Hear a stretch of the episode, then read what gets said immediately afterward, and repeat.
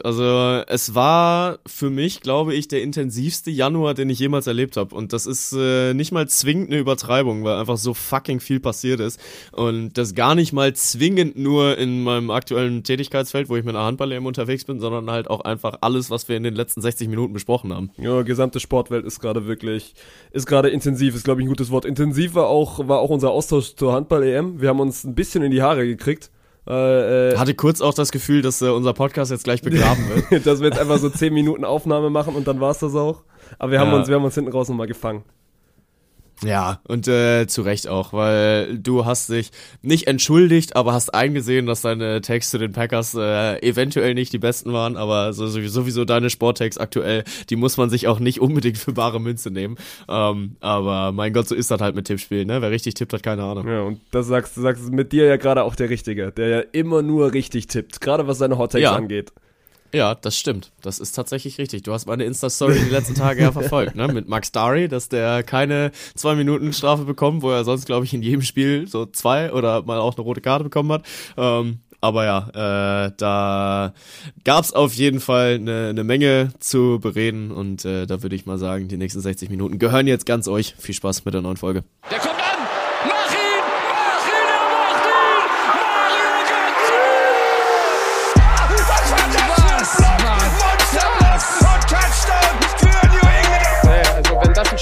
weiß nicht, Digga, soll der Cornflakes 10 gehen, aber. Noch ein, noch ein, noch ein, yes. noch ein, noch ein! Da, da, da, da, da, Großartig! Vettel ist Weltmeister 2-10! Do have a timeout. Decide not to use it. Curry, way down top. Oh, what a shot from Curry! Ich habe fertig. Und dann haben wir Donnerstag, 16 Uhr. Herzlich willkommen zu einer nicht mehr ganz so frischen Folge von eurem geschwärbelten Kölsch. Aber in Banks Terminkalender ist einfach gerade viel Handball. Und das auch zu Recht, Mann. Ja, aber die Folge ist doch trotzdem frisch. So, was willst du jetzt von mir? Also, ja, wir, sie ist 24 ja Stunden trotzdem verspätet. jetzt gerade Ja, wir sind verspätet, aber das äh, ist ja wie dieses Mindesthaltbarkeitsdatum, ne? Kann man auch noch genießen, wenn es ein bisschen drüber ist. Ey, apropos Mindesthaltbarkeitsdatum. Ich habe das heute auf meiner, auf meiner Hafermilch gesehen. Da steht einfach ein Mindesthaltbarkeitsdatum drauf und dann steht drunter, ja, ist aber auch noch viel, viel länger haltbar. Warum druckst du es denn dann überhaupt drauf? Ja, das ist dann wieder diese, diese Bürokratie-Scheiße in Deutschland, ne, dass du das äh, dann ja draufdrucken musst. Und äh, keine Ahnung, also äh, ein, ein großer deutscher Discounter hatte da mal mit angefangen drauf zu schreiben, ähm, riechen, probieren und genießen oder irgendwie dann, äh, also bevor du es wegschmeißt. Und das finde ich auch einen fairen, einen fairen Hinweis, dass die Leute dann halt nicht sagen, oh mein Gott, der ist äh, ein Tag abgelaufen, dann musste ich jetzt sofort wegschmeißen. Aber es halt ja direkt runterzuschreiben, ja, ja, aber direkt ja, runterzuschreiben ist dann halt auch so ein bisschen. So das Datum ist so Areal, Areal 10 mhm. und diese, der, der Slogan drunter ist irgendwie so Areal 20 und fett gedruckt. Also du liest zuerst den Slogan und dann musst du halt zweimal hingucken, dass du das Datum noch siehst. Ja, ey, man muss halt auch irgendwie mit der Nachhaltigkeit dann auch mal voll in die Fresse rein, ne? Ja. ja, abseits davon, wie ist es dir? Du bist schon in, in einer Vorbereitung und im Hype aufs Wochenende. Hast du schon mal erzählt, was du dieses Wochenende treibst? Ich glaube, wir haben in den, in den vorigen Episoden schon mal erzählt, dass ich äh, dieses Mal alle, alleine beim Hockey bin, weil du ja äh, zufällig so ein Handball-EM-Final vorbegleiten musst. Aber mhm. ich muss auch mal ehrlich gesagt Hosen runterlassen, ich habe mich noch 0,0 damit beschäftigt. Also zumindest inhaltlich, wir hatten jetzt viele Meetings das Wochenende. Aber ich bin, ich bin abge, auf, abgetaucht in meine Uni-Welt. Gerade auch so ein bisschen, äh, ja, also musste abtauchen, weil ich jetzt noch, noch zehn Tage habe und so langsam, so langsam merke ich, wie viel man noch machen muss. Deswegen äh, habe ich da noch keine Zeit dafür gefunden.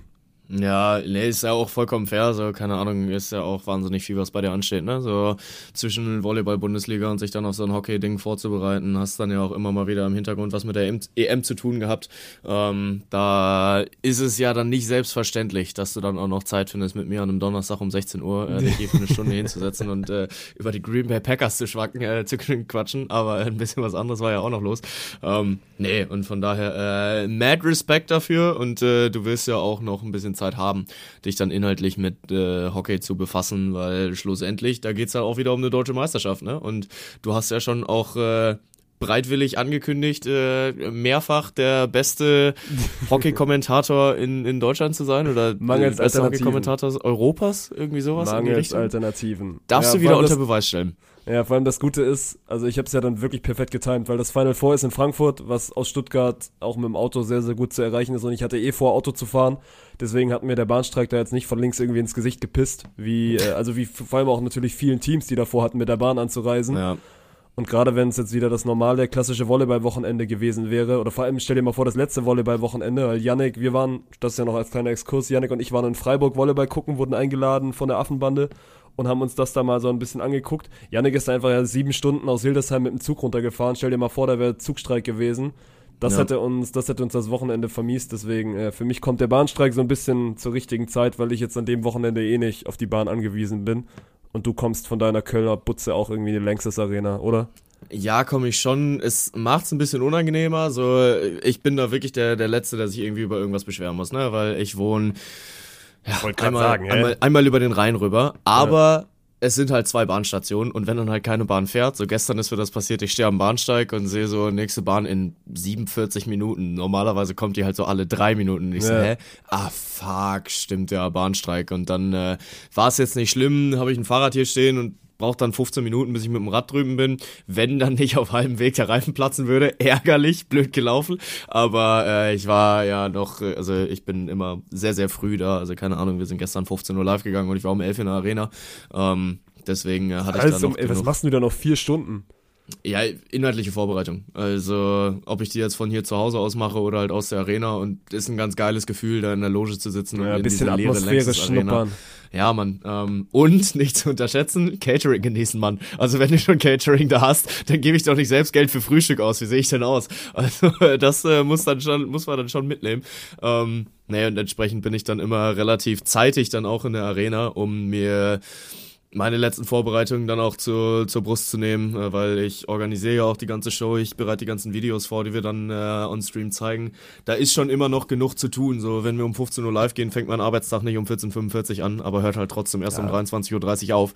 Und äh, entsprechend ist es gerade dann doch schon sehr fordernd und sehr lang. Ähm, aber ja, so long story short, der Bahnstreik er klatscht mich nicht so um, wie er es hätte tun können, weil ich pendel ja jeden Tag nach Düsseldorf, ne? Muss man ja, Ja. auch sagen, äh, aus Köln raus. Ähm, und Das jetzt, hätte wehgetan. Also Ja, in, schon. In, in der normalen Arbeitswoche hätte dir das schon irgendwie schon irgendwie wehgetan, wenn du dann sagst, und- ey, okay, du bist dann drauf angewiesen, weil wie oft, wie häufig wird denn dann so eine Eisbahn? Einmal, einmal jede Stunde und die ist dann auch noch komplett überfüllt. Ja, ja, ja. Und also da ist dann äh, aber auch das Glückliche gewesen, dass wir Dienstag nochmal eine Studiosendung aus Düsseldorf hatten. Ich dann halt Dienstag vor Streik nochmal nach Düsseldorf gefahren bin und äh, Mittwoch bis Sonntag sind wir dann jetzt halt hier in ähm, äh, hier in Köln unterwegs und von daher, es ist nicht ganz so schlimm, aber wir müssen jetzt auch keinen keinen Streik-Podcast draus machen, weil, ey, Solidarität mit den Streikenden, das ist dann ein gutes Recht. Aber das Timing finde ich schon wirklich schade. Also und Ja. das halt auch zum wiederholten Male, ne? Weil du hast den ersten Streik dieses Jahr gehabt äh, zum Eröffnungsspiel, wo 50.000 Menschen irgendwie nach Düsseldorf kommen müssen und äh, sagst dann, ja mein Gott, da müsst ihr halt das Auto nehmen.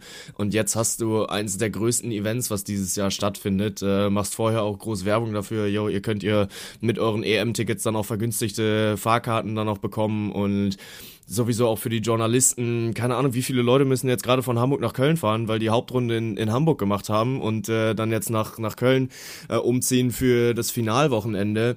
Und das ist halt super schade, dass du dich da dann jetzt irgendwie anderweitig drum kümmern musst, dass du da noch für wahnsinnig viele Kopfschmerzen da, äh, dazu sorgst. Und das halt zum zweiten Mal im Zuge dieser EM, das finde ich schon ein bisschen ärgerlich an der Stelle. Aber also wie gesagt, soll, soll jetzt kein Rant gegen, gegen Streiker oder Streikende werden, weil äh, die haben ihr gutes Recht dazu und das ist auch ein, ein äh, gutes Recht unserer deutschen Kultur. Und äh, auf der deutschen Gesetzeslage Timing hätte man vielleicht ein bisschen anders wählen können. Vor allem das zweite Mal finde ich bodenlos. Und es kommt am Ende Ja. ja, auch bei den falschen Leuten raus. Weil Ja, am total. Ende die, die zu so einem Großevent da wollen, die wollen einfach eine gute, gute Zeit haben.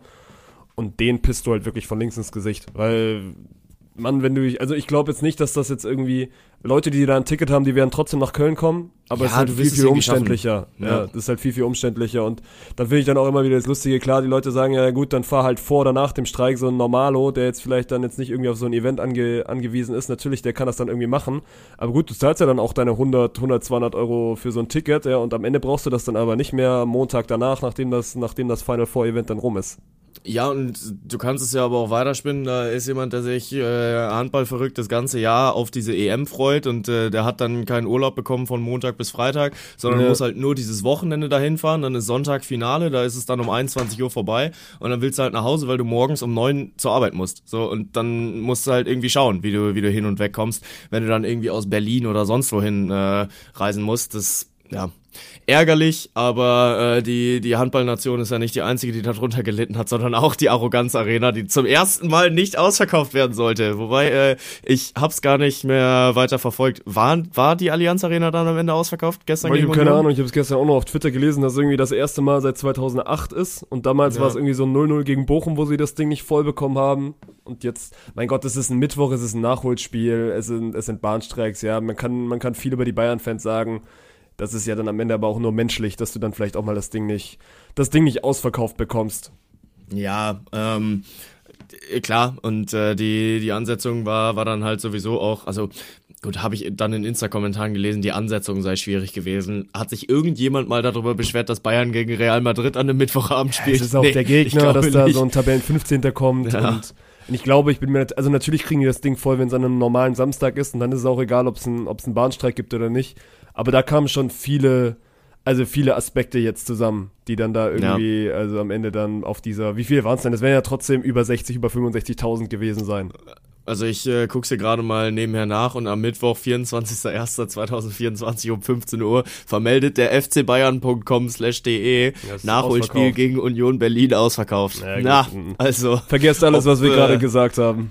Ich bin mir aber auch ehrlich gesagt nicht so sicher, wie, wie ehrlich diese Zahlen dann immer sind. Ne? Es ist hier dieses RB Leipzig ausverkauft, weil das ist ja mittlerweile ja. wirklich zum Running Gag geworden, dass sie einfach jedes Spiel so Auslastung 98% haben und dann guckst du dir diese, diese Videobilder oder diese Kamerabilder halt an, wo du nur rote Pappschalen siehst, also siehst und dann kommt auch immer, ich hasse diese Ausrede ja von wegen, das sind Season-Tickets-Inhaber und dann werden halt die Tickets nicht weiterverkauft.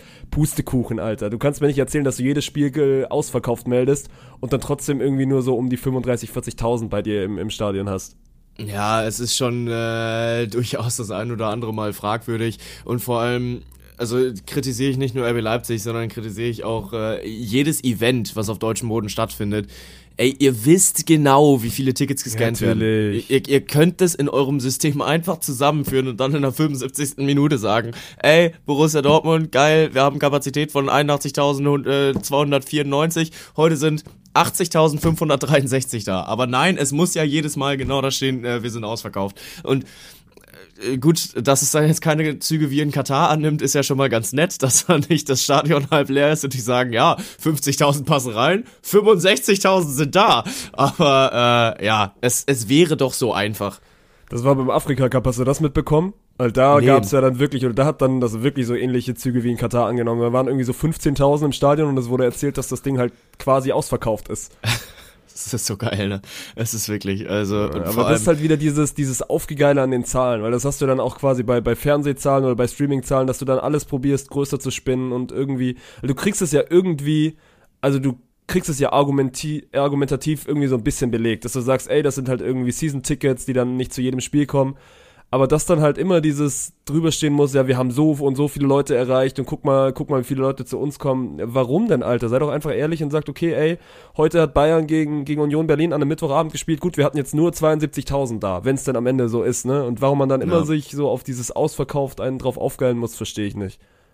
Ja, naja, Schande über, über alle, die das irgendwie tun. Und das Ja. würde äh, ja in, in unserem Medienkontext überhaupt nie irgendwie passieren. Nein, Spaß. Ähm, aber ja, also gäbe eine einfache Lösung, aber dann lass doch mal sportlich bleiben. Und ich finde, wir haben letzte Woche mit Handball angefangen. Das gebührt sich diese Woche eigentlich auch, weil es bleibt nach wie vor das größte Event, was hier in Deutschland gerade passiert. So klar, Bundesliga geht auch wieder los, aber also ich wage zu bezweifeln, dass äh, gestern, ja, wobei unter den Umständen hat dann der, der durchschnittliche Sky-Jochen dann doch vielleicht wieder Bayern gegen Union geguckt. Aber wenn dann parallel halt Deutschland gegen, äh, äh, gegen wen haben wir denn jetzt überhaupt gespielt? Ich bin schon wieder komplett raus. Kroatien. Wenn Deutschland gegen Kroatien dann spielt, dass äh, tendenziell dann doch die Nation äh, gerade eher Handball guckt ja, sehr, sehr sicher werden da mehr Leute Handball geguckt haben, als sich so ein schnödes 1-0 der Bayern. Vor allem, ich habe nicht Handball geguckt, aber auch natürlich aus der, aus der heraus, also Ausgangslage aus. Ne? Wir waren schon vorher sicher qualifiziert. Generell ist das gerade so ein bisschen alles, alles, was ich zumindest tipptechnisch sag, also geht eh nicht in Erfüllung. Deswegen, wenn ich gegen deinen Verein tippe, dann äh, also wohl für deinen Verein, weil dann wird es wieder andersrum gehen. Ich habe wirklich eine unfassbar ja. schlechte Streak. Ich habe gesagt, wir kommen nicht ins Halbfinale. Ich habe hier mit deinen Packers falsch gelegen. Ich habe auch jetzt im, im Volleyball-Kontext bin ich davon ausgegangen, dass Friedrichshafen irgendwie Berlin schlägt und habe die Grizzlies runtergeredet. Gestern gewinnt Gießen plötzlich 3-0 gegen Berlin und musste mir dann natürlich schon wieder von Yannick auf WhatsApp äh, diverse Takes anhören, dass ich den bodenlos tippen würde. Und ich kann gerade auch nicht widersprechen. Also meine Tipps sind bodenlos. Ja. Deutschland steht im Halbfinale und stand das aber auch schon vor dem Spiel gegen Kroatien. Deswegen war ich gestern äh, kein Sky-Jochen, aber auch kein, auch kein Handball-Fanatiker. Ich freue mich sehr auf die nächsten sechs Kölsch, die kommen werden. Und das sind wieder deine. und, die werden, glaube ich, wieder abgrundtief. Wobei, deine sechs Kölsch im Dezember haben es äh, ja ehrlich gesagt losgetreten. Das war ja äh, der, der Start ins, ins äh, schlechte Tippjahr. Aber vielleicht brauchst du dann einfach die nächsten Kölsch, um das Ding wieder rumzureißen. Ähm, ich brauche wirklich ganz, ganz dringend einen Transfer von Girassi in den sek äh, nächsten sechs Tagen, ne? Ja, Weil, passieren. Äh, ich glaube halt leider auch nicht, aber das ist aber der einzige. Aber ansonsten wäre ich dann irgendwie so 0 aus 6 gegangen. Äh, nee, nee, nee, nee. Äh, Girassi war ja mein Take. Also Girassi ja, musste okay. ich ja tippen. Und ich habe gesagt, der geht. Und ich stehe gerade bei 5 aus 6. Also, dass Girassi halt nicht geht, ist alles. So, ich habe Deutschland ins Halbfinale getippt. Ich habe gesagt, äh, die, also gut, ne, wir wissen noch nicht, ob äh, die Ravens und die Niners in den Super Bowl kommen, aber das sieht gerade nicht so verkehrt aus, dass die das tatsächlich schaffen können. Ähm, dann muss ich gerade kurz überlegen, was wir noch hatten. Weiß ich gerade nicht aus dem ja, Kopf. Aber, aber du bist auf jeden Fall auf einem guten Weg gewesen. Ja, äh, so Girassi, komm, gönn doch mal. Ja, Man United, ihr, ihr braucht doch einen neuen Stürmer. Man United ist doch, äh, die, die können, wollen doch jeden haben. Das wäre mal was. Ähm, ja, aber schlecht tippen bei dieser EM ist, glaube ich, auch äh, nicht nur ein Privileg, was dir zugute kommt, sondern diese EM ist untippbar. Es ist einfach absolut nicht möglich, bei dieser EM richtige, äh, richtige Ergebnistipps äh, oder überhaupt Tendenzen vorherzusagen vor allem wenn du dir jetzt diesen letzten Spieltag anguckst, ne? Ähm, nicht nur in der deutschen Gruppe, sondern auch halt in der, in der Main Round Gruppe 2, wo dann plötzlich Schweden verliert, wo Dänemark verliert, die seit weiß ich nicht wie vielen Spielen in Folge ungeschlagen waren bei Europameisterschaften. Ähm, und Portugal, die eigentlich nur einen Sieg brauchen, um sich für das äh, Fünf-Platzierungsspiel äh, zu qualifizieren, dann halt gegen Holland nur unentschieden spielen. So, du kannst es nicht voraussagen. Und mir wurde gestern vorgeworfen, ich wäre nicht ehrlich gewesen äh, on Stream. Aber da möchte ich mich jetzt auch nochmal mit Händen und Füßen gegen wehren. Ich habe diesen Tagesverlauf gestern gehasst. So dass du im Endeffekt in diesem Deutschlandspiel um die goldene Ananas spielst. Was soll denn die Scheiße? Ich will, dass sie gewinnen müssen, um weiterzukommen. Dieses was geschenkt kriegen. Nee, Mann. Natürlich freue ich mich drüber, dass Deutschland im Halbfinale ist. Aber ich finde, die müssen es sich auch verdienen. Ja, aber das ist ja ein scheiß Argument. Sie haben sich ja verdient über die Spiele ja. davor. Boah, Boah, also wenn wir uns da jetzt mal über, über die Leistung der Deutschen bei der EM äh, unterhalten, das war schon auch wirklich das einfachste Halbfinalticket, was du jemals bekommen hast. Ja, natürlich, hast. aber ähm, was ist denn das für ein Argument zu sagen, ja, die müssen sich's verdienen? Ja, sie haben sich's verdient. Ja, Wenn sie die Spiele davor nicht gewinnen, dann, dann ständen sie nicht in, oder hätten sie nicht die Ausgangslage. Also ja, ich verstehe, wo du herkommst, dass ich, du sagst, halt der Tag ist kacke. Spiel, ja, und äh, im letzten Spiel musst du halt was, was dafür leisten. So, du, du spielst dieses, die haben es ja selbst als Viertelfinale ausgerufen, aber dann kriegst du quasi ein Freilos. Ja, aber passiert. Und das Freilos ja. hast du ja nicht geschenkt bekommen, sondern hast ja das halt eben mit den Siegen davor erspielt.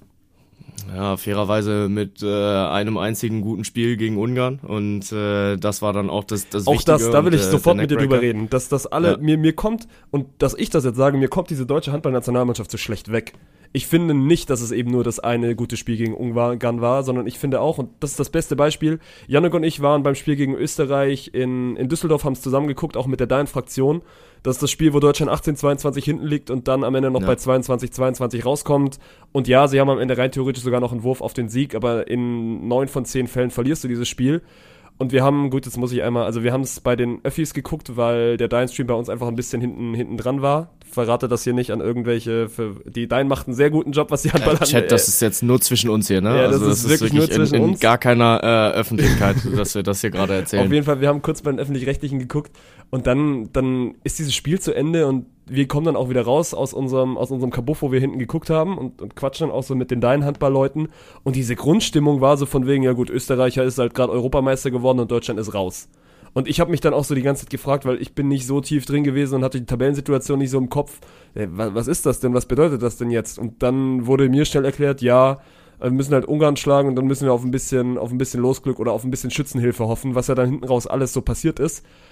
Aber nochmal, dieses Spiel gegen Island war gut, das gewinnen sie. Das Spiel gegen. Österreich, ja, aber das ist dann mir schon wieder, auf was, auf was, auf was wollen wir denn hin, am Ende hinaus? Wollen wir, dass das Team gewinnt und im Halbfinale spielt oder wollen wir, dass das Team dann schön spielt, so à la Per Mertesacker? was willst du denn Ja. jetzt? Und dann Ja. fliegen wir irgendwie in der Hauptrunde raus. Ja, also ich, ich sehe das ja genauso wie du, dass ich mich darüber freue, dass Deutschland weiterkommt, aber dann, du kannst nicht sagen, dass dieses Spiel gegen Island gut war, weil das stimmt nicht. Gegen Aber du Island gewinnst haben es wir 26, nicht, 24 ja, am Ende. Ich, ich sag ja auch nicht, dass wir nicht gewonnen haben, aber du sagst, Deutschland hat gut gespielt und das ist faktisch nicht richtig. Deutschland hat einfach nicht gut ges gespielt. Ja, dann scheiß auf gut gespielt, scheiß auf das Spiel Ja, gegen dann Island. sag's nicht. Wir saßen letzte Woche hier im Podcast und haben gesagt, ey Mann, das Spiel gegen Island ist so richtungsweisend, wenn du es gewinnst, bist du voll drin in der Verlosung ums Halbfinale, wenn du es verlierst, bist du raus. Und dann Ja. jucken auch die, die restlichen drei Spiele nicht. Und dann ist es mir doch egal, dass das Team gewinnt am Ende dieses Spiel 26, 24. Das sorgt für geile Emotionen, nimmt irgendwie Schwung mit. Ich bleib da auch dabei, ich fand das Spiel gegen Österreich rein theoretisch, wie es dann hinten raus spielerisch war. Natürlich war das jetzt nicht irgendwie dolle, aber dass du in dem Spiel zumindest nicht verlierst, sondern einen Punkt holst, ist gigantisch, weil das passiert aus neun von zehn Fällen niemals, wenn du mit vier Toren hinten bist. Und Österreich macht in den letzten zehn Minuten kein einziges, mit fünf sogar, und Österreich macht in den letzten zehn Minuten kein einziges Tor. Und da komme ich ja. Natürlich gegen Ungarn ist dann vielleicht das spielerisch oder das handballerisch beste Spiel gewesen. Juckt mich aber auch nicht. Du holst davor drei Punkte in einem Spiel, in zwei Spielen, wo du vielleicht auch mit null Punkten rausgehen könntest, stehst am Ende im Halbfinale und ich hasse schon wieder alles daran, dass der, dass der normale Deutsche wieder sagt, ja, die spielen aber keinen guten Handball. Ja, Naja, aber das ist ja auch nicht gelogen. So, Deutschland spielt ja keinen guten Handball. Und äh, schlussendlich ist es egal, solange du die, die Ergebnisse einfährst. Bin ich vollkommen bei dir. Nur, wenn du mir jetzt äh, dich hier in den Podcast setzt und mir sagst, ja, Deutschland hat gut gespielt, weil die ja gewonnen haben, das ist halt bodenlos. Also das ist ja, äh, nur weil du gewinnst, spielst du ja nicht automatisch gut. So, Stuttgart ist ja auch nicht abgestiegen, weil sie, oder nicht nicht abgestiegen, weil sie gut gespielt haben, sondern die haben halt im Endeffekt die Ergebnisse geholt. Aber äh, den Spielstil mit einem Ergebnis zu rechtfertigen, ist mir zu flach gedacht. Also da muss man sich dann halt auch mal ein bisschen Aber es angucken. geht okay. am Ende nicht um den Spielstil bei einer Europameisterschaft. Vor allem nicht ja, aber es geht in einem um Podcast das darum, um da, da mal halt auch anzugucken, wie hat denn Deutschland überhaupt gespielt? Aber es ist ja nicht so, dass der Podcast aktuell immer sagt, dass Deutschland schlecht spielt, sondern alle sagen das. Und das finde ich halt bei der Bewertung einer deutschen Mannschaft, die gerade so ein bisschen da auf ist, ein Wintermärchen aufzubauen, schon irgendwie so die, die, die klassisch deutsche Brille zu sagen, ja gut, jetzt stehen wir im Halbfinale, aber eigentlich haben wir es gar nicht verdient, weil das Spiel gegen Österreich war nicht gut, das Spiel gegen Island war auch nicht gut und, und gestern haben wir mit sechs gegen Kroatien auf die Fresse bekommen. Naja, gut, aber du musst ja trotzdem auch einfach mal realistisch einschätzen, was dann halt mit dieser deutschen Mannschaft unterwegs ist. Und wenn man da auf die Medienlandschaft draufhaut, dass die nicht äh, genug die deutsche Nationalmannschaft supportet, finde ich, ist es nicht die Aufgabe von der Medienlandschaft. Die Medien äh, haben auch eine Kri Kritik- und Kontrollfunktion, dann halt auch mal zu sagen, ey, wenn es nicht gut läuft, dann äh, reden wir da genauso drüber. Und äh, gute Leistungen werden gehuldigt und wenn sie nicht so gut sind, dann werden die halt behandelt. Und fairerweise muss man auch sagen, dass seit es diesen Modus mit 24 Teams gibt, das ist seit 2020 so, ist es, und fairerweise, Sample Size ist nicht so groß, ist es die äh, geringste Punkteausbeute, die gereicht hat, um äh, ins Halbfinale einzuziehen. Wäre Spanien drin gewesen, klar, viel Konjunktiv, äh, weiß man nicht, was da passiert wäre. Spanien ist rausgeflogen gegen Österreich und deswegen auch Herz auf vor diesem österreichischen Team, weil äh, das war kein, äh, kein, kein Fallobst, diese Europameisterschaft. Und da, du musst es erstmal schaffen, diese Österreicher dann halt auch zu bezwingen. So Frankreich hatte auch Probleme gegen Österreich und äh, Frankreich hatte dann vielleicht sogar auch einfach ein bisschen Glück mit dem Spielplan, dass sie erst so spät gegen Österreich gespielt haben, weil Österreich ist halt echt so das krasse Ding, dass die gefühlt dieses Turnier mit neun Spielern bestritten haben. Also ich glaube, die, die Top 4 der äh, Spieler mit den meisten Minuten auf dem Feld kamen zwischenzeitlich alle, äh, alle aus Österreich und natürlich liegt dir das dann irgendwann in den Knochen, wenn du alle zwei Tage spielen musst. Und diese zweite Halbzeit gegen Frankreich hat den Österreichern so ein bisschen das Genick gebrochen. Ähm, und man hat halt auch gegen Deutschland dann gemerkt, dass hinten raus die Kräfte halt einfach geschwunden sind. Und dann hat Deutschland Glück gehabt. So, man muss dann auch einfach halt mal auf, auf die Kacke hauen und sagen, Deutschland hat Glück gehabt und dieses Glück haben sie genutzt, um dann am Ende äh, noch den, den Punkt zu holen. Weil im Normalfall in den letzten elf Minuten, du kassierst halt sonst nicht kein Tor. Und äh, es da dann zu schaffen, aufzuholen, ist glücklich gewesen. Deutschland hat gekämpft. Deutschland hat sich dann auch diesen, diesen Punkt verdient, weil Österreich dann auch einfach nicht mehr mithalten konnte. Trotzdem ist man da mit einem blauen Auge davongekommen. Steht jetzt mit einem blauen Auge im Halbfinale, aber damit kannst du halt auch äh, dich wie der Phönix aus der Asche äh, erheben. Und jetzt kommt halt Dänemark. Und jetzt muss man dann gucken, was da drin ist. Ja, aber wärst du gegen Dänemark plötzlich Favorit, hättest du davor jetzt irgendwie dreimal gut gespielt? Nein, wärst du auch nicht. nicht. Aber du gehst mit einem anderen Gefühl in dieses Spiel rein. Und Ja, also ich glaube bin ich schon, nicht. Glaube ich ja. Also doch, natürlich, doch, das gut, ich aber schon. Gefühl also hin und her, man- Mannschaftsgefüge niemand- und na, nee, Ja, aber scheiß mal auf dieses Gefühl, das, also ich finde es, also ich bin Boah, wirklich sauer, ich bin aber, wirklich sauer, weil ja, aber wo, wo kommt denn dann dieses Deutschland ist eine Turniermannschaft her? Das äh, dadurch, dass sich eine schlechtere Mannschaft über ein Turnier, über dieses Gefüge zu Leistungen pushen kann, die sonst niemals möglich gewesen wären. Und das hast du jetzt gerade halt nicht, weil du gerade äh, eben die letzten Spiele einfach nicht mehr gut gespielt hast, wenn wir Ungarn da jetzt ausklammern. Und dann kannst du dich halt auch nicht daran aufgeilen, wenn Deutschland sich dann wieder 2014 zur plötzlich besten Mannschaft der Welt äh, äh, heranspielt, weil halt einfach eben dieser Teamgeist dann da ist. ja, aber willst du mir jetzt erzählen, dass die Mannschaft jetzt keinen Teamgeist hat, bloß weil sie jetzt mit 6 gegen Kroatien verloren hat, oder was? Nein, ich sage nur, dass das Gefühl ein anderes wäre, wenn du dich anders durch dieses Turnier gespielt hättest und dass aus diesem Gefühl raus mit der Unterstützung von 20.000 Mannen in äh, der Längstes Arena was komplett anderes möglich gewesen wäre, weil dann sa- sage ich nicht zwingend, dass du gegen Dänemark auf die Fresse kriegst. So wird's verdammt schwierig. Es wäre auch sonst verdammt schwierig geworden. Also das ist Ja, nur die Vorzeichen wären andere, Mann. Ja, aber das ist einfach das, was diese Mannschaft gerade spielen kann. Und dann seid doch alle mal froh, dass wir jetzt dieses Halbfinale gegen Dänemark bekommen. Weil, also ohne Witz, ich will dir nicht zu nahe treten, aber so wie sich das bei dir gerade anhört, ist es ja gut. Ich hätte mir gewünscht, dass wir jetzt gegen Kroatien rausfliegen, dann spielst du um Platz 5 das nächste Mal. Nein, natürlich das. nicht. Natürlich nicht. Das sage ich ja gar nicht. Ich hätte mir nur gewünscht, dass diese deutsche Mannschaft sich anders präsentiert und dass die Ja, deutsche Mannschaft sich ist dann auch aktuell anders obvious zusammenreißt. einfach nicht so gut wie Dänemark, wie Schweden und etc. Ja, stimmt. Ja, Nur dann müssen wir sie jetzt auch nicht besser machen, als sie sind. Das habe ich nie gemacht. Das habe ich nie so gemacht. ich angehört. sage bloß, dass es eine, dass ein Erfolg ist, dass diese Mannschaft im Halbfinale ist und mir das hinten raus auch egal ist, wie das da jetzt irgendwie, ob das jetzt die geringste Punkteausbeute in der Hauptrunde ist oder bla bla bla oder ob die jetzt gegen Österreich schlecht gespielt haben oder gegen Island schlecht gespielt haben. Die haben genug Punkte geholt, um am Ende in einer Heim-EM Halbfinale zu spielen. Und das kannst Das du ihr so. nicht, das kannst du ihr nicht hoch genug anrechnen, weil das ist nicht selbstverständlich und da ist es mir egal, wie das dann spielerisch zustande gekommen ist. In diesem Spiel gegen Dänemark kann alles passieren. Natürlich bist du krasser Außenseiter, aber nochmal, du spielst zu Hause in der Längstes Arena, diese 20.000, die werden äh, genauso hinter dir stehen, egal ob du jetzt in der Hauptrunde irgendwie jetzt den wunderschönen Handball gespielt hast oder nicht. Und ich bin mir auch sicher, dieses Teamgefüge, es wird genauso gut sein und egal ob du jetzt in der Hauptrunde sechs Punkte holst oder drei Punkte holst. Und vor allem muss man ja auch sagen, dass äh, die diese Hauptrunde auch verdammt eng war. So, das äh, gehört dann ja auch zur Wahrheit mit dazu. Ähm, du hast es geschafft, dich gegen diese Mannschaften durchzusetzen und vor allem da haben sich alle diese Punkte gegenseitig weggenommen. So, die Ungarn werden sich jetzt auch in den Arsch beißen. Warum verlieren wir dieses Spiel gegen, gegen Österreich in der letzten Minute? So, warum kriegen wir da ein 30 zu 29 reingedrückt? Kroatien wird sagen, warum haben wir das Spiel gegen, keine Ahnung, wen die am Ende verloren haben, aber äh, warum haben wir das Spiel verloren? Auch Österreich wird sich sagen, boah, hätten wir hier und hier noch einen Punkt mehr geholt, hätten wir Kroatien vielleicht geschlagen, anstatt da nur unentschieden zu spielen, äh, dann wäre für uns halt auch mehr drin gewesen. Es konnte sich jeder, äh, es konnte jeder gegen jeden gewinnen und Deutschland hat es halt geschafft, da aus dieser Gruppe auszubrechen und sich äh, ja quasi von der Verfolgergruppe in die Spitzengruppe aufzumachen und da sind sie jetzt gelandet. So davor muss man auch seinen seinen Hut ziehen.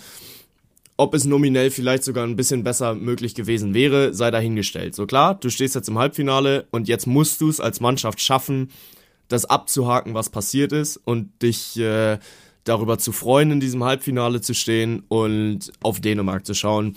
Dich jetzt mit allem, was du hast, auf Dänemark vorzubereiten. So, der Kader wird auch nicht der exakt gleiche sein, wie er jetzt im Spiel gegen, gegen die Kroaten unterwegs war. Ähm, ich sehe dann Lukas Mertens, der zum Beispiel wieder eine viel größere Rolle auf dem rechten Flügel, äh, auf, dem, auf rechts außen spielen wird. Ähm, und dann hast du die Möglichkeit für eine Sensation zu sorgen. Und dann hast du auch die Möglichkeit, diese Längstes Arena hinter dir zu verbinden. Und wenn du es irgendwie schaffst, in die Köpfe der Dänen reinzukommen, dann ist was drin. Das glaube ich auch. Und äh, damit äh, können wir uns dann auch einigen, dass wir äh, glücklich sind, dass Deutschland im Halbfinale sind und jetzt eine ganze, eine ganze Handballnation halt auch hinter den Jungs stehen muss. Ja, ich tippe trotzdem 30, 24 Dänemark. Und dann gucken wir mal, was rauskommt. Echt, Dänemark nur 30 Tore? mal gucken. Ja, also es, äh, ach so, aber ist gut, dass du auf Dänemark tippst tatsächlich. Ja, finden wir, finden wir dann tatsächlich gerade ganz gut. Ja. ja, nee, und äh, bislang macht das Handballturnier auch einfach Spaß, muss man auch wirklich sagen, weil äh, wahnsinnig viel passiert, so dass die Spanier in der, in der Vorrunde rausfliegen, war auch einfach glorreich. Ich habe das ja zusammen mit Victor Thomas geguckt gehabt. Habe ich das letzte Woche hier schon erzählt? Ja, hast du gerade kurz. Okay, ja, dann äh, brauchen wir das nicht normal aufmachen. Ähm, Österreich absolut geil gewesen und äh, die haben es dann jetzt im Endeffekt halt leider auch nicht mehr geschafft, da dann noch für, äh, für Freitag zu spielen, weil äh, das Spiel um Platz 5 ja noch ausgetragen wird. Dafür sehen wir dann jetzt äh, Slowenien gegen Ungarn im Spiel um Platz 5. So wird auch spannend, wird auch interessant.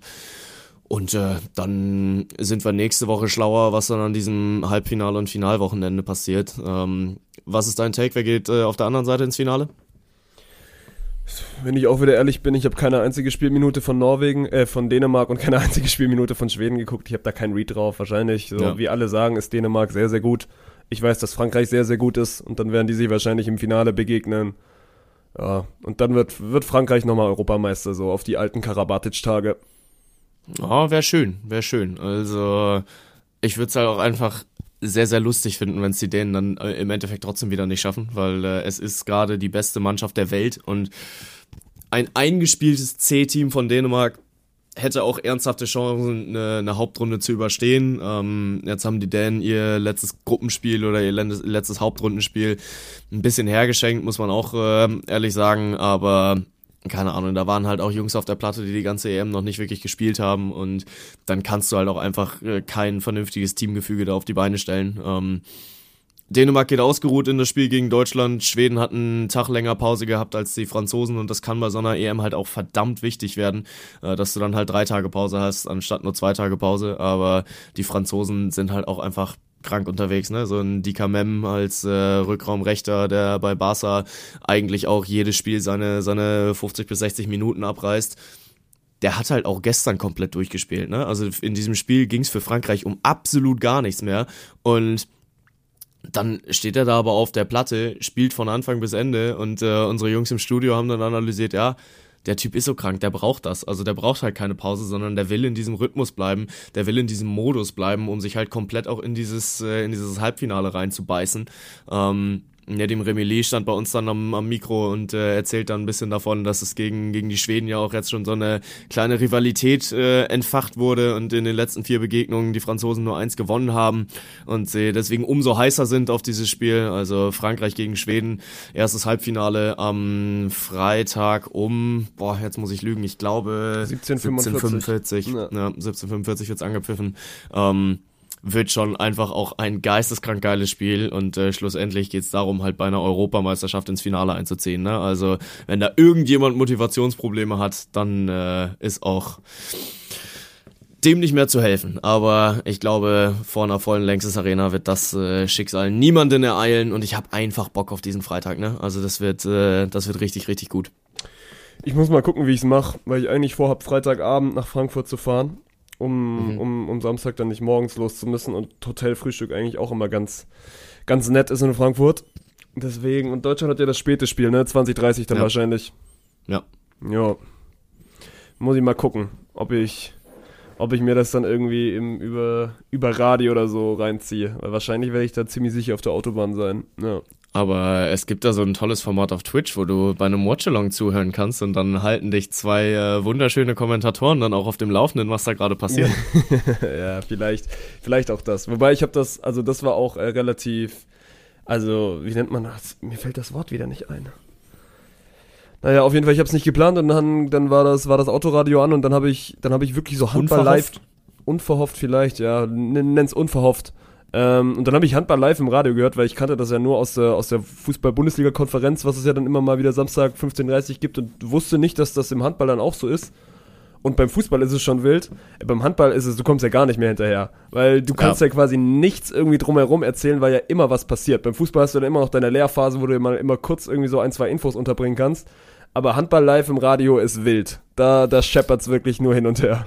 Ja, das glaube ich. Also ich finde es beim Fußball manchmal auch schon echt drüber, wie die Kommentatoren dann noch zwanghaft versuchen, irgendwie ihre Infos reinzubringen und ja trotzdem auch sehr deskriptiv dieses Spiel kommentieren. Ja. Also wo es da ja auch wirklich darum geht, dass äh, der, der Zuschauer vor, äh, zu Hause durch die Audiodeskription dann halt auch mal das Gefühl bekommen soll, dann mit dabei zu sein und dieses Spiel zu gucken und deswegen wird dann halt jeder Querpass dann auch beschrieben. Und Toni Kroos spielt dann rüber auf Jude Bellingham, der jetzt gerade erst übrigens mit der Copa Young Player Trophy äh, ausgezeichnet wurde. Jude Bellingham sucht dann auf der rechten Seite äh, Vinicius Junior, übrigens einer der besten äh, Flügelspieler der Welt aus Brasilien, da kommt die Flanke in die Mitte und das ist halt dann einfach wirklich komplette Reizüberflutung, dass äh, du merkst, okay, der Kommentator, er hat sich wirklich vorbereitet, der hat sich Mühe gegeben ja, der hat und ein, zwei Infos, wenn er sich die Mühe gibt, dann muss er die auch reinbringen. Also das ist schon äh, ja immer äh, eine eine wilde Reise, aber ich lieb's, ich lieb's komplett und beim Handball ist es äh, dann, das kann ich mir sehr gut vorstellen, dann auch noch mal eine Runde wilder. Ja, Deswegen äh, macht's nicht so wie ich, sondern, sondern schaut euch das Freitag an und dann macht euch, macht euch Bank Stream offen oder auf und dann äh, ja. noch einmal, einmal genießen. Das letzte Mal, das letzte Wochenende. Vorletzte Mal, ich wollte gerade sagen. Also äh, das letzte Wochenende, genau. Ja. ja, ja, genau. Und dann wird's halt auch das erste grandiose Highlight im Handballjahr. Und dass äh, wir das hier in Deutschland erleben dürfen in der Kölner Längstes Arena, das ist einfach auch eine ganze, ganze Menge wert. Und ich bin sehr, sehr dankbar, da dabei sein zu dürfen, weil es macht auch unfassbar viel Spaß. Ne? So, ist mir gestern dann auch erstmal wieder aufgefallen. Da sitze ich dann da und kommentiere dieses Deutschlandspiel und denke mir so, krass. Du arbeitest halt wirklich gerade auf einer Handball-Europameisterschaft rum, ne? Und äh, kommentierst dieses Ding ähm, auf Englisch und es ist schlussendlich scheißegal, wie viele Leute das erreicht, sondern es geht halt einfach auch echt mal nur darum zu sehen, heftig heftig, wo äh, wir dann auch einfach drauf rumarbeiten dürfen. So bei der genauso. Du bist dieses Wochenende bei einer deutschen Meisterschaft unterwegs. Also wie viele junge Journalisten äh, nehmen sich das vor? Da darf man dann auch einfach mal ein bisschen dankbar drum sein, dass wir da wirklich auf äh, Themen rumarbeiten dürfen, die äh, ja schon privilegiert sind. Sehr privilegiert, maximal privilegiert in, in, in jeglicherlei Hinsicht, das stimmt, ja. Gut, Strich drunter unter die Handball-Europameisterschaft. Nächste Woche können wir dann wieder ein bisschen mehr analysieren, weil äh, Halbfinals und Finals dann gespielt wurden. Da sind wir ein bisschen schlauer und wir wissen auch, wie weit es für Sascha Zverev in den Australian Open ging. Also hat tatsächlich noch gar keinen gar keinen Take bekommen hier bei uns bei den ähm, ja bei den Analysen der, des Sportjahres ja, oder beziehungsweise analysieren. Das letzte Mal hätte hättest der erste Runde analysieren können. Ja, ja, ja, also da war, obwohl war ja für Zverev dann auch schon eine wilde Reise, ne? Ich glaube, gegen Köpfer ging's und da hat er sich dann nur, nur knapp in Runde zwei irgendwie durchgesetzt gehabt. Aber wenn es dann darum geht, dass er mit Carlos Alcaraz die Nummer zwei der Welt raushaut, dann kannst du schon mal wirklich auch den Hut davor ziehen und sagen, ey, Sascha, willkommen zurück auf der großen Bühne. Vor allem, ich habe es gesehen. Ich habe es mir also nicht, nicht komplett angeschaut, aber ich habe quasi Ende, Ende Satz 3 eingeschaltet. Und habe mhm. dann auch im Nachhinein immer noch so natürlich wieder ein bisschen Twitter gelesen Ende Satz 3, da hatte der ja sogar, war der nur ein Spiel vom Match weg, ne? Ja, ja. Hat also hat gebreakt, 4-1 geführt und du hattest jetzt so, so das im Gefühl, okay, er demoliert Alcaraz einfach. Ja. Und dann war das, ey, es war heftiges Tennis, Mann. Vor allem, ich hab das, also ich war das Wochenende, wie gesagt, mit Yannick oben, der früher auch noch ganz, ganz passabel Tennis gespielt hat und noch ein bisschen tiefer drin ist und der relativ schnell schon nach dem Achtelfinalerfolg von Zverev gesagt hat, ja, gegen Alcaraz, da bekommt er auf die Fresse, da wird er keinen Stich machen. Und dann, ja. wie gesagt, ich habe diese ersten zwei Sätze nicht gesehen. Laut Twitter soll das das beste Zverev-Tennis gewesen sein, was er jemals gespielt hat.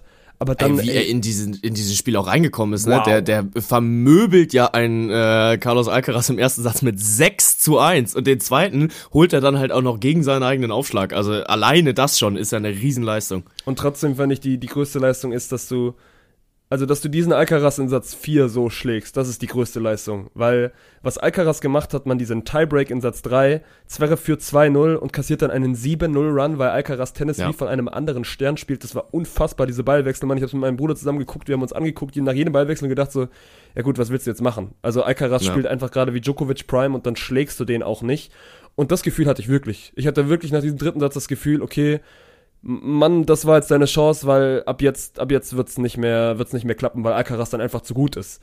Aber dass Ja. Zverev es dann schafft, in diesem vierten Satz da dagegen zu gehen, sofort ja auch sofort mit einem Break anfängt, dann wieder gerebreakt wird, einfach so diese vielen, auch vielen, vielen Schläge in die Fresse einfach dann irgendwie wieder wegstecken kann und hinten raus diesen vierten Satz gewinnt man, das ist, ist so heftig. Und danach, ich habe das Interview mir dann auch noch angehört, wie er dann auch selber sofort begreift, man, das war gerade sehr, sehr gut von mir. Und das habe ich auch lange Ja. nicht mehr so auf dem Niveau gespielt. Das war schon irgendwie besonders.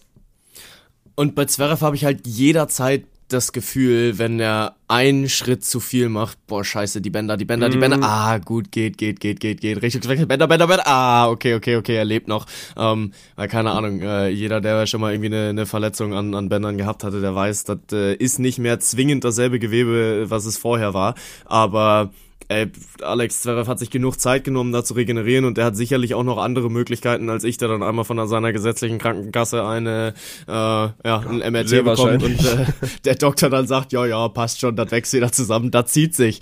Ähm, und äh, er ist wieder zurück zu alter Stärke und eventuell halt sogar auf dem Weg, der beste Zverev zu werden, den wir jemals gesehen haben. So, das könnte wirklich sein Tennisjahr werden, wenn er verletzungsfrei bleibt und wenn er halt diszipliniert dran bleibt. So, man merkt halt einfach, dass dieser Junge brennt und äh, dass er ein Aufschlagspiel dabei hatte, was ich so von ihm auch noch nie erlebt hat. Ne? Also Der hatte eine Quote von teilweise 88% im ersten Aufschlag. ja, ja, ich Das glaube, ist er hat Schluss, utopisch. Ich glaube, er hat am Ende irgendwie 92 von 114 Aufschlägen, äh, also First Serves getroffen und das ist halt geisteskrank, ne? Also das ist wirklich so, du, du bekommst solche Statistiken nicht. Und jetzt wartet halt im Halbfinale mit sehr, sehr großen An- und Abführungsstrichen nur an Andrei Rublev oder äh, ist es Medvedev? Ich spielt's gegen bin Medvedev. gerade im, Medvedev ich bin im. Tennis gerade nicht so drin, äh, ver, verzeiht's mir. bitte. Medvedev und dann Aber ja, wahrscheinlich n- Djokovic. Das wird die, das wird der Weg Ja, sein. genau. Aber ich sag mal so, wenn du den Alcaraz schlägst und das ist, also ich lasse die Ausrede gelten, in Satz Nummer 1 und 2 war Alcaraz auch weit weg von seinem, von seinem Peakniveau. Aber, aber Zverev hatte Alcaraz dann auf seinem Peakniveau als Gegner. Und der hat es trotzdem Ja. geschafft, da durchzugehen. Deswegen, du kannst ihm das nicht hoch genug anrechnen. Und also das, das Matchup gegen Medvedev ist 50-50, dass er dann rein theoretisch gegen Djokovic Ja. wieder Außenseiter ist, dafür, darüber müssen wir nicht reden. Aber was ist dann, also was ist das jetzt schon für ein Comeback? ne? Also du gehst in Ja. dieses Grand Slam, du gehst in diese Australian Open, schlägst mit Alcaraz den zweitbesten Tennisspieler gerade auf diesem Planeten. Und ja, vielleicht geht's jetzt ins Finale. Ich bin, bin trotzdem gespannt, weil viele, also das ist natürlich jetzt wieder die Gefahr, jetzt, es ist in Anführungszeichen nur Medvedev und wirklich riesen Anführungszeichen, weil Medvedev ist unfassbar Ja. Aber halt nicht Alcaraz, weißt du, und nicht, dass du jetzt irgendwie so schnell in diesen, in diesen Modus kommst, ja gut, ich habe Alcaraz geschlagen, dann muss es jetzt gegen Medvedev auch irgendwie funktionieren. Ja. Ich hoffe, dass, dass wir da nicht hinkommen, kann es mir eigentlich auch nicht vorstellen, weil dafür ist Zverev auch schon lange drin im, im Geschäft und auch eigentlich zu abgezockt. Und ja, ich wünsche ihm, ich wünsche ihm einfach das Finale gegen den Joker. Ich sehe den Joker auch im Finale. Also ich glaube, dass äh, Novak Djokovic äh, ins Finale kommt. Sage aber auch dazu, ey, schreibt mir diesen Yannick Sinner nicht ab. Also Ja, ich liebe Yannick Sinner, wie, wie er Tennis spielt. Ähm, es, äh, es wird reichen für Djokovic, da bin ich mir auch sicher. Aber ich glaube tatsächlich, dass das Ding über fünf geht, weil äh, ein Yannick Sinner ein unfassbares Talent ist und äh, ich äh, ja seine seine Spielweise auch sehr sehr mag, aber ich finde auch grundsätzlich einen einen Medvedev auf dem Feld sehr sehr geil, weil äh, er wenn ihm Dinge nicht gefallen, dann spricht er die auch an und dann merkst du es ihm in seiner Körpersprache auch an. Und Sascha Zverev, ich sage jetzt mal so, wenn du ihn kitzelst, dann wird er auch schnell genervt. Von daher, das kann auch ein, ein sehr temperamentvolles ja. Halbfinale da werd, werden. Und ähm, Djokovic gegen, gegen Zverev, äh, correct me if I'm wrong, aber war das nicht sogar Olympiafinale? Jo, also Djokovic hatte auf jeden Fall noch eine, noch eine Rechnung, also eine Riesenrechnung vor allem offen, weil das ist ja auch noch so sein Titel, sein Titel, der ihm fehlt. Weißt du, was ich geil finde oder was ich jetzt mittlerweile wieder, wieder also lieben gelernt habe? Ich finde diese, diese Australian Open Zeiten sind überragend, Mann. Aufzustehen und dann zum Ja. Frühstück einfach schön, schön Tennis zu gucken, das ist echt, äh, vor allem ja dann auch die Zeiten, also es ist ja diese eine, die 9 Uhr Session und dann diese 12 Uhr Session deutscher Zeit, ist ja perfekt. Ja, es gibt Mann. ja auch noch eine 4.30 Uhr Ja Session. gut, die ist dann immer ein äh, bisschen zu früh. Ja. selbst wenn die Ja. 4.30 Uhr Session dann irgendwie so ein 3, 4, 5 Stunden, wobei, nein, das ist nicht eine Uhrzeit, wo ich aufstehe. So die 9 Uhr und 12 Uhr Session, das sind meine Uhrzeiten. Da habe ich mich jetzt gerade die, also die letzten, letzten Tage echt dran gewöhnt. Ich sehe schon, der Mann hat die Formel 1 in Las Vegas nie geliebt. Wenn er nicht mal für die Australian Open um 4.30 Uhr morgens, selbst nur um 7 Uhr morgens aufsteht. Ähm, was ich aber auch immer wieder feststelle, ey, ist, dass Tennis einfach zu scheiß unplanbar ist. Und dass mich das wirklich nervt. So, ich Ja. würde richtig, richtig gerne viel mehr Tennis gucken, weil es so viel Spaß macht, diesen Sport auch zu verfolgen und weil das Spiel nie entschieden ist. Du kannst einen Matchball haben, aber das Ding trotzdem noch easy verlieren. Ähm, und du weißt aber halt nicht, okay, wenn das Spiel um 9.30 Uhr anfängt, kann ich mir um 12.30 Uhr jetzt schon einen Termin nehmen oder äh, muss ich dann eigentlich noch bis 15 Uhr warten? Das ist halt echt nervig, dass du es da nicht planen kannst und geht ja aber auch schon mit den Startzeiten los. So, da, äh, wenn du dir die, die, äh, ja, Startzeiten bei den in den frühen Runden anguckst und dann einen Zverev gegen, keine Ahnung, einen Rune spielt, was mal passieren kann. Ähm, steht dann da, okay, not before 15.30. Ja, toll. Muss ich jetzt um 15.30 Uhr vorm Fernseher sitzen, um 18 Uhr? Muss ich bis 22 Uhr da sitzen? Keiner weiß. Und das ist halt so ein bisschen das Problem vom Tennis, äh, dass so geil der Sport auch ist und so heftig es auch äh, zu sehen ist, wie sich diese Athleten da wirklich über fünf Stunden komplett über diesen Platz jagen und eigentlich am Rande der, äh, des Erschöpfungstodes sind, aber halt trotzdem sich die Bälle dann noch mit 200 km/h um die Ohren jagen. Da äh, habe ich größten Respekt vor. Aber ja, medialisierungstechnisch ist das ein bisschen schwierig, nicht einschätzen zu können, geht ein Spiel jetzt 90 Minuten oder 5 Stunden. Hausgemachtes Problem. Wirst du, wirst du in dieser, ja. in, also in dieser, in diesem Universum wirst du das leider nicht mehr, nicht mehr lösen. Aber mein Gott, das ist ja, weil, wenn du es wegnimmst und es dann irgendwie, irgendwie anders beschränkst, dann nimmst du dem Tennis ja jegliche, also jegliche, jegliche Spannung, die du gerade beschrieben hast. So von wegen, ey, du kannst Matchbälle ja. gegen dich haben und trotzdem noch irgendwie das Spiel gewinnen. Ja, klar, klar, total. Aber es ist äh, natürlich ein bisschen schade. So, meistens kannst du dir halt die ersten zwei Stunden schenken und dann ein einschalten, aber das ist es halt auch nicht für mich bei einem Sportevent. Ne? So, ich gucke den Super Bowl ja auch nicht erst ab der zweiten Halbzeit. Und das ist äh, immer ein bisschen, ein bisschen schwierig. Aber auch eine, eine perfekte Überleitung zum nächsten Thema, weil äh, der Super Bowl wird definitiv stattfinden. Er wird definitiv ohne die Green Bay Packers stattfinden. Potenziell aber noch mit Taylor Swift, wobei, nee, ich glaube, die ist ja zu der Zeit in Japan. Das war ja auch das Ding, weshalb sie nicht auftreten kann. Aber ja, die San Francisco 49ers besiegen meine Green Bay Packers. Und ich bin, ich bin stolz. Ich bin ja. wirklich stolz auf diese Jungs. Kannst du auch sein. Kannst du auch sein. Das war, ja. das war ein geiles Footballspiel, Mann. Was hinten raus das, ja. das richtige Team gewinnt. Weil ich glaube, also. Nein. Ja, gut, dass du das jetzt nicht so siehst, ist mir auch klar. Das bessere Team gewinnt am Ende. Aber es ist schon so gewesen, dieses, ey, die 49ers haben unfassbar viel zu verlieren. Die spielen zu Hause und spielen gegen eine Packers-Mannschaft, die jetzt auch schon mal einmal Playoffs gespielt hat. 49ers so ein bisschen raus gewesen aus dem Rhythmus. Und deswegen, ja. es war auch im Nachhinein, und den, den ziehe ich mir jetzt an, den Schuh. Es war dumm zu sagen, dass das ein deutliches Matchup wird. Weil gerade die Packers, die mit echt viel, viel Rückenwind gekommen sind, die 49ers, die viel zu verlieren haben und einfach dann auch nochmal so eine Off-Week haben, Deswegen, ich fand das Matchup geil, ich fand das Spiel geil ich muss trotzdem, und das klingt jetzt vielleicht ein bisschen dekadent, ich hatte nie das Gefühl, dass die Packers dieses Spiel gewinnen, weil ich die ganze Zeit. Oh, echt nicht? Nee, Mann. Wirklich oh, hast, nicht. Aber hast du das Spiel geguckt? Ich, also nicht ich live, ja, aber ich habe es mir also sogar die 40 Minuten Zusammenfassung dann gegönnt. Ja, gut, okay, ich bin, ich bin ja wach geblieben, ne? Also ich ja. bin ja von, von 2 Uhr morgens bis um 6 dann tatsächlich wach geblieben und habe mir dieses Spiel gegönnt. Äh, ich habe es nicht komplett durchziehen können, muss ich auch ehrlich gestehen. Also es gab die Phase zweites Viertel zwischen Minute 13 und Minute 5 da habe ich gepennt. Also das war dann so ein guter, zugemacht hat. Ja, war dann so ein guter Halbstünder, wo ich dann äh, dann auch mal kurz äh, den den Nap eingebaut habe. Aber ja, danach habe ich mich dann wieder wieder hochgehypt und es war halt auch ein, ein fucking spannendes Spiel. Ja, safe. Aber also den einzigen Punkt, den ich zählen lasse, ist vielleicht so, dass man gedacht hat, dass Brock Purdy so ein bisschen Eier flattern bekommt. Aber auch das habe ich nicht gesehen, weil. Nee, das habe ich gar nicht gedacht tatsächlich. Nicht? Nee. Ja, weil also vor allem auch, weil nee. er die Situation ja rein theoretisch schon mal so ein bisschen hatte. Es ist jetzt ja nicht so, dass er das, das erste Mal jetzt in, in solchen Crunch-Time-Situationen abliefern musste. Ja. Und ich bleibe dabei, man, Christian McCaffrey muss für mich MVP werden. Weil ich habe immer beliebt, dass der am Ende noch irg irgendwie einen raushaut. Und der ist für ja. mich am Ende auch einer der Gründe, warum die Packers dieses Spiel verlieren. Ich finde es tatsächlich auch ein bisschen scheiße, warum also das ist ja wirklich in dieser, in der Woche, wo er seinen Rekord nicht geknackt hat, sondern wo er nur in 17 Spielen in Folge ja. einen Touchdown erzielt hat, nach der Woche hat niemand mehr über das CMC als MVP geredet. So danach war es, ja mein Gott, es muss ja Lamar Jackson werden. Ja, und Lamar Jackson, da führt ja, führt ja kein, kein Weg dran vorbei. So, dieser Christian McCaffrey ist der fucking beste Spieler von den San Francisco 49ers.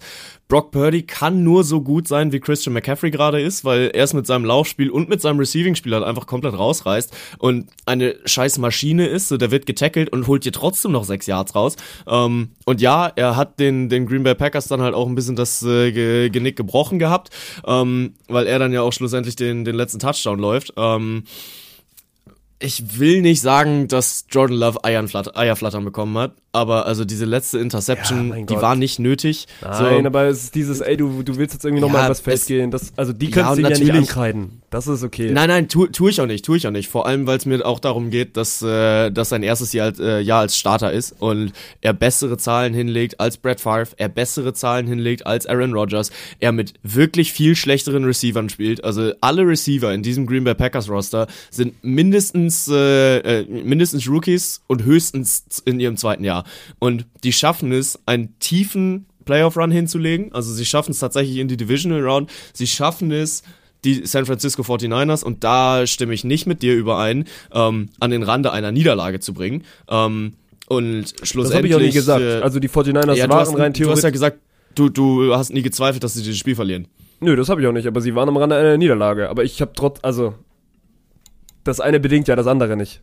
Es ist ja trotzdem ein knappes Spiel gewesen. Und natürlich im Nachhinein Ja. kannst du, das ist es auch dumm, dass ich im Nachhinein von mir sage, ja, ich glaube nicht, dass ich das Spiel verlieren, aber ja, hinten raus ist das jetzt vielleicht ein Take, der mal aufgegangen ist von mir in den, in den letzten Wochen.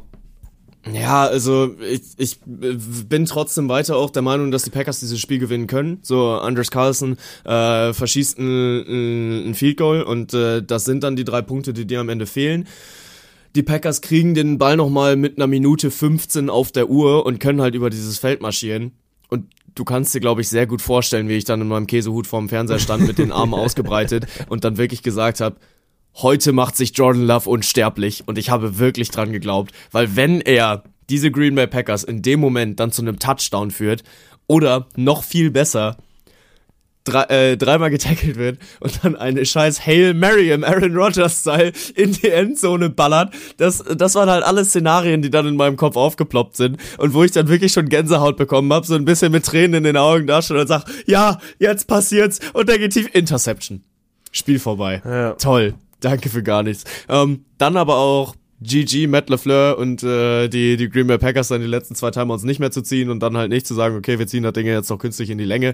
So, du hast dieses Spiel verloren mit dieser Interception und das haben sie dann auch akzeptiert. Ähm, und ey, du kannst nur zufrieden sein mit dieser Leistung von einem Team, was im Vorfeld dieser, dieser Regular Season von den Medien auseinandergenommen wurde. Ähm, äh, wie gesagt, habe ich letzte Woche schon erwähnt, die einzigen Menschen, also Zitat aus, aus dem amerikanischen Fernsehen, die einzigen Menschen, die an Jordan Love glauben, sind Menschen, die ab November Digga, einen Käsehut jetzt eigentlich tragen. mit diesem Zitat noch rumkommen in diesem Podcast? glaube ich, will Das ich schon das, zweite Mal. Nein, nein, nein, nein, das, nein, nein, nein, nein, nein, Nee, nein, ich nein, hab's, nein, ich hab's die Woche davor erst äh, das erste Mal gelesen, deswegen ist es das zweite Mal. Weil gefühlt ist es Ähm, auf jeden Fall schon, ich höre das zum fünften, sechsten Mal aus deinem Mund. Ja, aber es ist äh, nicht in diesem Podcast passiert. Von daher, ähm, er hat's allen Leuten gezeigt. Und die Packers, wenn sie ihr Team zusammenhalten, dann wird das nächste Saison was richtig Großes. Und da freue ich mich einfach drauf. Also, ich bin glücklich damit. Endlich, äh, ich bin endlich wieder glücklich damit, so muss man es formulieren, ein, ein äh, G-Set zu sein, ein Green Bay Packers-Fan zu sein. Es waren harte Jahre, aber die Zukunft, die ist golden. Ist das süß. Ist das süß. Also Ja. guck mal, raus mit Applaus, Bank beliebt noch in seine Packers. Aber auch wenn es dieses Jahr nicht ganz klappt mit dem großen Wurf. Äh, du hast es gerade schon angesprochen, Mann. Die Packers hatten einen, hatten einen wichtigen Kick, der daneben gesetzt worden ist. Es ist irgendwie so eine Storyline in diesen Playoffs, dass die Kicker ein bisschen Eierflattern haben. Weil, Ja. frag mal bei den Bills nach, Mann. Die hatten, Mhm. die hatten die Overtime auf dem, auf dem Serviertablett und haben sie weggeschmissen. Oder weggekickt, besser gesagt. Ja. Ja, also muss ich ehrlich gestehen, das äh, habe ich mir dann äh, gar nicht mal mehr zwingend zu, zu Gemüte gefühlt, äh, geführt, weil irgendwie dann um 6 Uhr morgens am Samstag, äh, nee, ähm, inzwischen Sonntag, das Gefühl durch mich durchgegangen ist, hm, dann ist Football für dieses Jahr wohl vorbei. Und ich mich dann erstmal auf EM konzentriert habe, bis mir dann am Dienstag aufgefallen ist, wir haben eigentlich die anderen gespielt und mich dann doch wieder in den, äh, in den Football-Hype zurückgebracht haben. Aber ja, also äh, Bills verlieren gegen die Chiefs mit 24-27 und äh, waren tatsächlich noch mal kurz davor, das Ding reinzumachen. Aus, aus wie viel Yards wurde das Field Goal verschossen? Auch so ein 40er, also ein Kick, den du, den du gut und gerne machen Sehr kannst. machbar. Ne. Ja. Aber gut, ey, am Ende never bet against the Chiefs in the playoffs. Das habe ich schon mit Hannes Tille im Interview ähm, am Wochenende in der Volleyball-Sendung besprochen, der dann auch wieder den Fehler gemacht hat, auf die Bills zu gehen. Patrick Mahomes und Travis Kelce sind einfach die größten Motherfucker, sobald es in diese Offseason geht. Oder in diese, in diese, also quasi, also Offseason Re- äh, aus, Postseason. genau, Postseason besser gesagt, also hinter, hinter der Regular Season. Und trotzdem, der MVP dieses Spiels ist einfach Jason Kelce. Ich weiß nicht, also, ich weiß, du hast diese Bilder hoffentlich gesehen. Nein, nein, Jason nein, Kelce? nein, nein, nein, nein. Ach so. Ich wollte gerade sagen, aber äh, wie er im Stadion äh, seinen Bruder angefeuert hat, oder? Ja, wie er oberkörperfrei bei minus 10 Grad Bier trinkt und, und wirklich die beste Zeit seines Lebens hat. Ja, ja, ja, doch, das ist äh, mir dann auch ein, zwei Mal reingespielt worden, aber ich habe es jetzt nicht so emotional erlebt wie du, äh, weil du ja aber auch äh, in der in der Kelsey-Bubble tatsächlich ein bisschen tiefer dann doch. Ja, das äh, hat nichts mehr mit bist. Kelsey-Bubble zu tun, Ben. Also, und das ist nicht gelogen. Ich habe dieses Video oder generell dieses Bildmaterial also mindestens dreistellig, also dreistellig gesehen. Aus jeglicher Perspektive, natürlich auch, weil ich es mir dann also immer wieder angeguckt habe.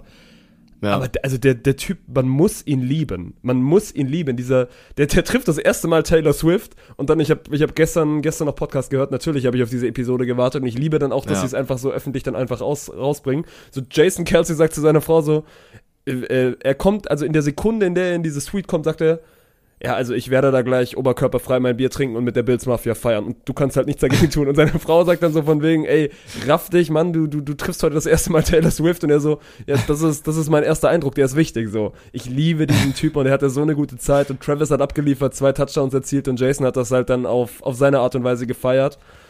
Und ich freue mich sehr, sehr, diese, diese Kombination dann auch äh, nächstes Wochenende in Baltimore zu sehen. Und natürlich tippe ich wieder auf die Chiefs. Aber ich muss da jetzt gerade dann mal äh, einmal nachfragen, Jason Kelsey, warum feiert er mit der Bills-Mafia? Also, Ja, weil er einfach ein fucking, nein, das ist einfach, also der feiert einfach mit, mit, mit geilen Football-verrückten Leuten. Ist dann da, also der ist ja wirklich aus dieser Loge rausgegangen, oberkörperfrei bei nochmal minus 10 Grad Ja. Und ist dann hier einmal so rumgegangen und hat mit der Bills-Mafia abgeklatscht, weil die Leute ja auch einfach ihn lieben. Klar, der spielt für die Ja, Eagles. natürlich. Und hat er da jetzt irgendwie so eine Chiefs-Mütze auf. hat für die Eagles gespielt, muss man ehrlich sagen. Genau, hat, wobei das hat er auch nochmal im Podcast gesagt, dass er seine Karriere noch gar nicht beendet hat. Also er wird sie beenden, aber er möchte das gerne selber machen und die Medien haben ihm das so ein bisschen jetzt weggenommen. Deswegen, also das Ja. ist auch noch nicht, auch noch nicht vom Tisch, aber ich würde, also der wird nicht mehr Football spielen, das kann ich mir nicht vorstellen. Und trotzdem, der Typ hat einfach so eine gute Zeit gehabt und war dann auch so ein bisschen, er hat einfach diese Reaktion, die, die, die, Kolo, die Kollabo von Jason Kelsey mit Taylor Swift ist genau diese Kombination, von der wir alle halt nicht gewusst haben, dass wir sie brauchen, aber jetzt, wo sie da ist, lieben wir sie. Dieses, ey, wenn die Ja. beiden einen Touchdown zusammen feiern, Mann, das, also ich, das ist einfach nahbar, das ist, glaube ich, echt, das ist kein Schauspieler, das ist keine Schauspielerei oder ich wünsche mir einfach, dass es keine Schauspielerei ist. Und äh, ja, also ich bin, das ist, habe ich ja auch schon in meinem Jahresrückblick 2023 äh, erzählt, dass ich die beiden so ein bisschen kennen und lieben gelernt habe. Und es geht einfach genauso weiter. Ja, also äh, war auf jeden Fall äh, sehr, sehr glorreich. Und es war ja auch ein glorreiches Spiel. Es äh, sollte natürlich dann wieder auf die äh, Bills und die Chiefs rauslaufen. Und ich glaube, es ist jetzt das dritte Mal in Serie, dass die Chiefs dann die Bills dann auch raushauen. Und äh, für Pat Mahomes auch einfach der sechste Conference-Final-Einzug in Folge. Also die Immer wenn sechs er Male, spielt, die er auf dem immer Feld wenn er stand. spielt, kommt er ins Ja. Conference Final. Das ist, also das ist Ja. heftig. Das sind, das sind Zahlen, die Brady noch auch noch nicht geschafft hat. Gut, der hat auch ein bisschen, ein bisschen länger gespielt. Aber das habe ich, habe ich auch schon letztes Jahr oder vorletztes Jahr, glaube ich, dann, wo sie auch den Super Bowl gewonnen haben. Nee, letztes Jahr war es ja dann quasi, wo, wo Alex dann auch meinte, man, das ist derjenige, der, der am ehesten vielleicht mal competen kann in Richtung, in Richtung eines Tom Brady. Und er ist weiterhin drauf und dran, da in diese, in diese historische Richtung zu gehen. Und ich habe wirklich nicht dran geglaubt. Also nach dieser Regular Season muss Nein. ich sagen, Ja. habe ich die Chiefs abgeschrieben und ich habe äh, auch meiner Meinung nach weiterhin zu Recht äh, gesagt, okay, das äh, wird nicht tief werden für, für die Chiefs, aber sie haben mich Lügen gestraft und da muss ich dann auch meinen Hut vorziehen. Also da bin ich mir dann auch nicht zu schade zu sagen, yo, haben sie äh, sich wieder mal bewiesen und wieder mal gezeigt, dass äh, mit den Chiefs halt zu rechnen ist, sobald es in die Playoffs geht und dass es halt einfach ein scheiß anderes Team ist. So, dass es von, von oben bis unten dann nochmal im Auftreten einfach äh, gänzlich anders sich verhält als in, in einer Regular Season. Und das gibt dieser Modus ja auch her. So, das gibt dieser Ligen-Modus her und äh, schlussendlich sind es alles jetzt K.O.-Spiele, die, die kommen und äh, sie stehen im Halbfinale und schlussendlich geht's dann um Super Bowl. Also ich werde den Fehler auch ein zweites Mal machen. I bet against the Chiefs in the playoffs. Ähm, aber das, das wird für die Chiefs nicht reichen. Da sind wir uns ja da schon mal zumindest, zumindest uneinig. Was sagen wir? Also, gut, also Ravens sind deutlich, deutlich gewesen gegen die Texans, die Lions hinten raus eigentlich auch. Also war nicht ganz so deutlich, weil die Bucks ja hinten raus sogar nochmal den Ball bekommen haben, aber Ja. im Endeffekt war auch das eher, also nicht ganz so, nicht so ganz so spannend. Ist jetzt nicht so wie bei den, wie bei den 49ers und bei den Chiefs gewesen, dass ein Kick das Ding auch in Richtung Overtime befördert hätte können. Deswegen, also in Anführungszeichen, Ja. die deutlichen Matchups. Aber gut, dann, dann erzähl mir, wie siehst du es? Glaubst du, die Lions haben einen, haben einen Shot gegen die 49ers? Glaubst du nicht? Ah, ich ich, ich habe gerade den Kopf geschüttelt. Ich bin wirklich unzufrieden mit der Art und Weise, wie die Niners gegen die Packers gespielt haben. Aber ich glaube, sie brauchten halt das Spiel, um äh, wieder reinzukommen, um wieder in den Flow zu kommen. Und ich glaube, jetzt sind die Niners auch wieder da und sie werden in den Super Bowl einziehen. Aber da muss eine Leistungssteigerung her. Also das Spiel gegen die Packers wird so nicht reichen. Ja, ich habe die Packers in den Himmel gelobt, weil man auch einfach sehen muss, wo sie herkommen. So weiterhin das einzige Team, was äh, jemals als Seventh Seeder ein, ein Playoff-Spiel gewonnen hat. Und trotzdem spielst du halt gegen Seed 7 und fliegst fast raus. So, das musst du halt als, als First Seed auch erstmal schaffen. Ähm, die Niners haben die Qualität. Die Niners werden über die Lions fahren. Ich glaube, ich gebe dir sogar eine Scoreline. Das wird ein 31 zu 20. Hm? Hm? Aber das ist dann ein Spiel, was man sich auf jeden Fall angucken kann. Und das ist auch, natürlich alle reden immer über den Super Bowl. Eigentlich ist das der beste Football-Sonntag im Jahr. Weil aus deutscher Sicht sind die, sind die Kickoff-Zeiten sind überragend. Also du hast natürlich die beiden, das sind ja quasi die beiden Halbfinals. Und du hast 21 ja. und 0.30 Uhr. Also das sind Uhrzeiten, wo du, also die du dir easy geben kannst. Gerade dann auch, also gut, bei dir wird's, wird's interessant. Wann ist, wann ist Handball-EM-Finale? Ja, 1745. Ja, das geht Aber sich. das Ding ist halt, ja, Afterparty darfst du ja, halt nicht unterschätzen, ne? Also da hat Football jetzt nicht die, die größte Prio. So, ich werde trotzdem viertes Viertel Ravens gegen Chiefs mir dann auf meinem Endgerät aufmachen und dann halt auch mal sehen, wie, wie lang die Nacht noch wird. Aber also Niners gegen Lions, das wird sich auf jeden Fall vergenussmolchen, in welcher Form auch immer. Deswegen, also ich habe ja relativ, also einen relativ dankbaren Schedule, weil, weil Hockey-Finale, glaube ich, um 15 Uhr ist und dann bin ich auch, äh, also um 9 lange wieder in Stuttgart und ich freue mich da richtig drauf. Also das ja. ist so ein bisschen mein, jo, also auf jeden Fall so, wo ich mir zumindest mal vornehme, beide Spiele durchzuziehen, habe ich jetzt in den Playoffs noch nicht geschafft, auch weil mich die Spiele aber immer jeweils nicht so gecatcht haben und auch äh, jetzt, also am letzten Wochenende, Yannick und ich wollten Chiefs Bills machen, haben aber dann trotzdem in der Halbzeit gesagt, ja okay, das, ja. lohnt sich jetzt hier nicht mehr so und dann gucken wir es halt am, am nächsten Morgen, aber da freue ich mich Sonntag schon nochmal drauf, das dann auch, auch live mitzuerleben. Ja, wäre auch eine ne gute Option gewesen, wenn es unsere Zeitpläne hergegeben hätten, das Ding dann äh, sich zusammen dann auch mal zu geben. Aber ja, hat nicht sollen sein, ist halt so, ist in Ordnung, so äh, kannst du jetzt kannst du jetzt nichts gegen machen. Ähm, wir freuen uns trotzdem drauf und dann sind es auch nur noch zwei Wochen bis Super Bowl ich finde diese Off-Week dazwischen halt auch weiterhin wirklich scheiße, ne? So dieses All-Star-Game, ja, es juckt mich dann doch relativ wenig, weil auch die, die wenigsten Footballer da dann halt all in gehen, ist auch äh, verständlich. Aber ja, ich äh, freue mich sehr drauf und es war ein geiles Footballjahr, Mann. Also, gerade bei uns in der Firma haben echt viele Leute gesagt, so, ey, dieses Jahr, ich weiß nicht warum, hat mich, hat mich äh, Football gar nicht so gecatcht. Ich war einer Geh ich halt davon. Halt überhaupt nicht ich war mit, einer ne? davon. Ja, aber also bei mir ist ja komplett gegenteilig. Ne? Ich hatte ja eine, eine Football-Party von, von vorne bis hinten und äh, freue mich jetzt schon wieder auf die neue Saison. Ja, ja gut, aber dafür ist es jetzt noch, wir haben ja noch ein bisschen was zu gehen und dann können wir, können ja. wir in zwei, drei Wochen können wir Fazit ziehen. Ja. Ja, so können wir es tun und äh, ich glaube, damit sind wir auch äh, fazitär schon für heute unterwegs, weil ey, wir brauchen jetzt auch nicht aus dem Nix dann nochmal über Fußball reden, nur weil es äh, der König Fußball ist. Dafür war auch dann zu wenig los. Leverkusen weiter on top ähm, und Nee, komm, Rest machen wir nächste Woche. Passt. Und äh, ich hoffe, du äh, kannst dir ein sehr schönes Hockey-Final Vorwochenende dann auch vergenussmolchen. Ich äh, werde mir eine sehr große Party bei der handball machen. Da könnt ihr euch sicher sein und äh, ihr könnt vor allem auch dabei sein. Twitch.tv slash Home of Handball sind wir das ganze Wochenende live. Freitag, Samstag, Sonntag haben wir Shows. Also Samstag ein bisschen früher, da ist Media Call. Ist auch so ein geiles Prinzip, ne? Dann sitzen wir da einfach, stellen uns eine Couch hin und da laufen dann die ganzen Nikola Karabatics und Andy Wolfs und sowas vorbei und wir sagen, ey, wir haben hier einen Platz, kommst du dazu? Und dann kommen die halt alle dazu. Ja. Und dann äh, haben wir mal kurz zwei Stunden Interview mit den, lass mich lügen, 60 besten Handballern Europas gerade. Das wird schon, äh, wird geil. Bisschen Stars zum Anfassen und zum, zum Schnuppern für Bengt. Unfassbar gut, ey. Das wird, äh, das wird was. Ich hab da Bock drauf.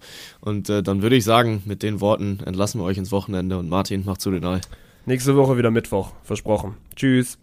Ah, nee. Nächste Woche wieder Donnerstag, versprochen. Tschüss ah, nee, warte. Nächste Woche wieder Donnerstagnacht. Versprochen. Tschüss. ich glaube, das cutte ich einfach so hintereinander. Das ist ziemlich lustig. ja, kannst du machen. Oh, geil.